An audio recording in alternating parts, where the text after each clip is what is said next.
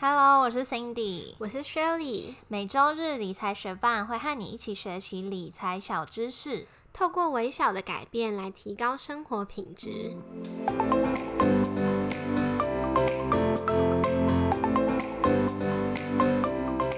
在节目开始之前，我们想要先感谢支持理财学伴的听众，在这边想要来念一则在 Apple Podcast 上面听众的留言，他的名字是 True Lady T W。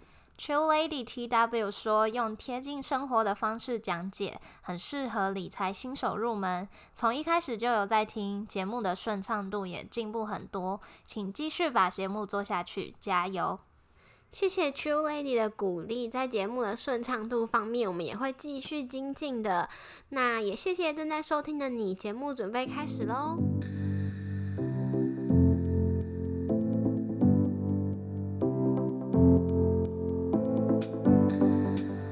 学霸，还记得之前第十七集的节目讲到除权息以及直利率吗？如果还不了解这两个观念的学霸，可以先跳回去听第十七集，因为今天我们要针对除权息的主题做延伸，来探讨到底要不要参加除权息。股利所得税二折一制哪一个比较优惠？以及高值利率股票真的比较好吗？五月报税季快要到了，还不了解参加除权息对你的股利税额有什么影响吗？今天就和理财学伴一起学习吧。首先，为什么会有人不参加除权息呢？买稳定配息的股票，领股息不是很好吗？就像开头说到的，如果 Shelly 去年买了股票，而且有领到现金股利，那么今年的五月他就必须缴纳股利所得税。如果你跟 Shelly 一样是小资族，手上的股票张数不多，所得税集聚又在二十趴以下的话，那么领股息对你来说反而可以达到抵减税金的效果。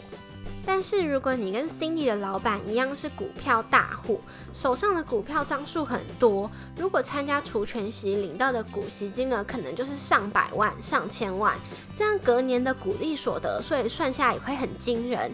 因此，这些股票大户们就会在除权息前将手上的股票卖掉，不领股息，就不需要缴纳股利所得税。股票大户们会在除权息日后再陆续把股票买回来，这样子在除权息日前陆续将股票卖掉的动作，就叫做弃权息。也因为有许多人弃权息的操作，就会造成弃权息卖压，导致股价往下掉。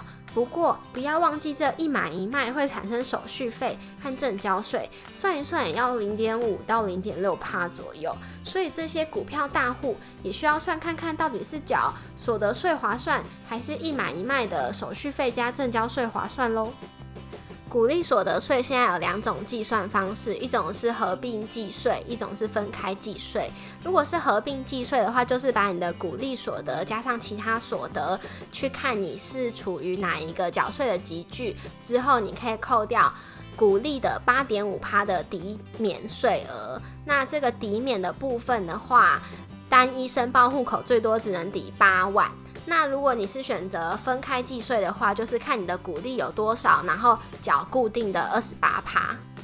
大家应该都知道，你的综合所得税集聚是看你的年收入来决定的。我们这边以单身无抚养的例子来举例的话，假设你的年收入是在四十点八万以下，你是不用缴税的，你的集聚是零趴。但如果你的收入是在四十点八万到九十四点八万中间的话，你需要缴交五趴的税额。如果你的年收入已经上看百万，那你就需要缴交到十二趴的税额。甚至你的收入已经超过一百六十一点八万的话，你就需要缴到二十趴的税额。假设再更上去是三十趴、四十趴，你就已经是大户了。那你可以点开我们的节目简介，里面有一个赞助理财学办的连接，可以请我们喝一杯咖啡哦。都已经是大户了，这对你来讲应该很轻松吧？好啦，说真经的，假设你已经是综合所得税集聚三十趴以上的高收入大户们，比起把股利纳入合并计算，乘上你三十趴或四十趴的集聚，还是直接用分开计税乘上二十八趴的税率比较划算哦。那说到现在，Shelly，假设我的同事去年他的其他收入有六十万，他去年的股利有十万块的话，他今年五月报税要选择合并计税还是分开计税比较划算？这非常简单啊，十万加上六十万的话，加起来是七十万，他要缴的综合所得税算下来是五趴。那当然是五趴跟二十八趴比起来，他当然是要选择缴五趴，而且他缴完五趴之后，还可以扣掉股利的八点五趴的扣除额，算下来比他股利没赚钱要缴的税还要少诶。没错，如果你的所得税集聚在零趴、五趴、十二趴、二十趴以下的小资主，参加除权型领取股利，反而还可以达到减税跟抵税的效果哦。或许听了第十七集后，你有算算看手上股票可以拿到多少股利，但却发现拿到的钱竟然有少。那就可能是被扣除了二代健保补充保费哦。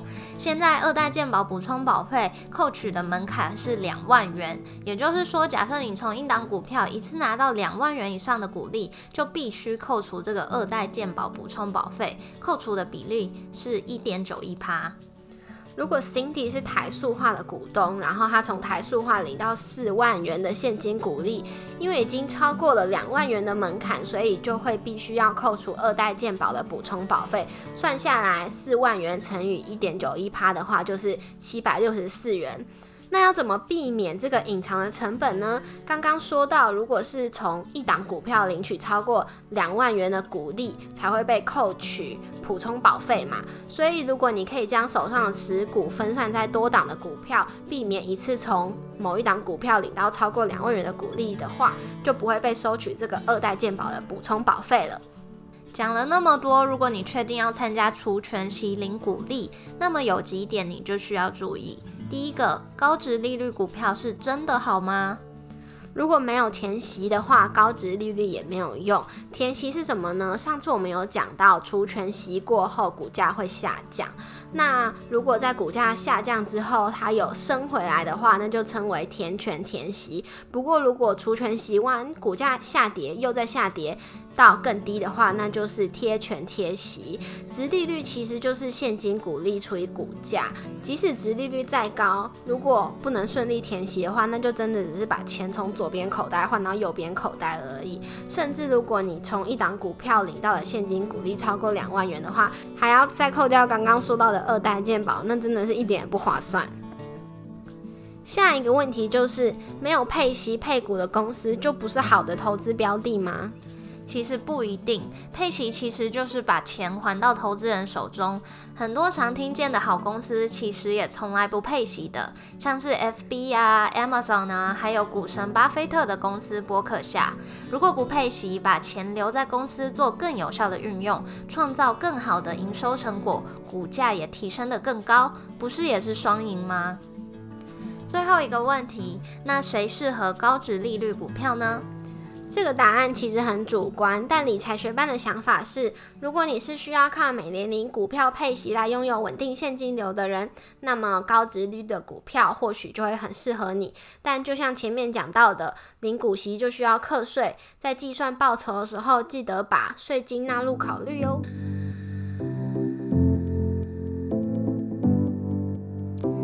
广告一下，理财学办也有 Instagram 喽。快去 Instagram 搜寻理财学伴，follow 我们，获得更多理财小知识吧。今天这集节目的三个重点：第一，综合所得税极具低的小资族参加除权息零股利会比较有利；第二，小资主缴交股利所得税时，使用合并税制会比分开计税来得划算。第三，值利率高，股票没有填息也没有用，领了股息记得也要扣除税额才是真正的报酬哦。谢谢你在忙碌的生活中愿意播出时间来和我们一起学习。如果你愿意支持我们把理财学班继续做下去，邀请你在 Apple Podcast 帮我们打新留言，让这个节目被更多人听见。如果你身边有想一起学习投资理财的朋友，欢迎你将理财学伴分享给他们。我们的网站上会有文字版的整理，如果想收藏或是回顾，欢迎你上去看看。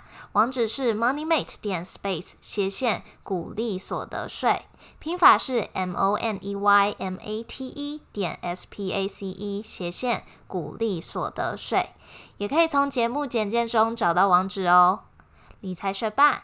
我们下次见，拜。